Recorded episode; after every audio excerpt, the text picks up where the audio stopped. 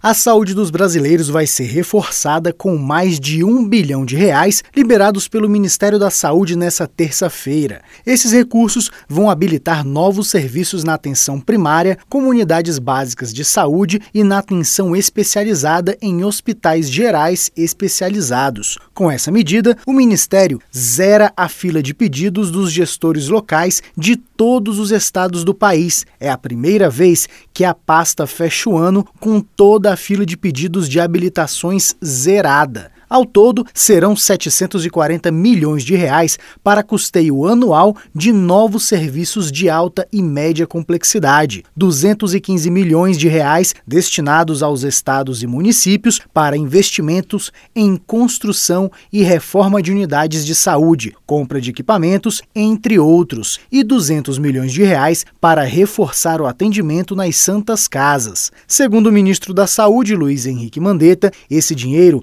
veio de uma reorganização e melhor gestão dos recursos da saúde. Não importa quanto que é o dinheiro, importa o que você faz com o dinheiro. O que nós estamos fazendo no Ministério da Saúde é igualzinho uma dona de casa que tem um salário mínimo, dois salários para tocar, uma família com quatro filhos que precisa fazer multiplicação desse dinheiro, comprar um pouquinho para um, atende o outro, não deixa faltar, atravessa, é duro, mas nós vamos. E as filantrópicas precisam aprender isso também. Precisam investir em gestão profissional para que elas possam fazer o máximo com aquilo que elas recebem mais de 600 municípios nos 26 estados e no Distrito Federal serão beneficiados com os novos recursos. A medida representa mais atendimento à população na atenção primária, que é normalmente o primeiro atendimento das pessoas com orientações sobre doenças, cuidado a possíveis casos de agravos e direciona os mais graves para unidades de saúde com atendimentos mais complexos. Reportagem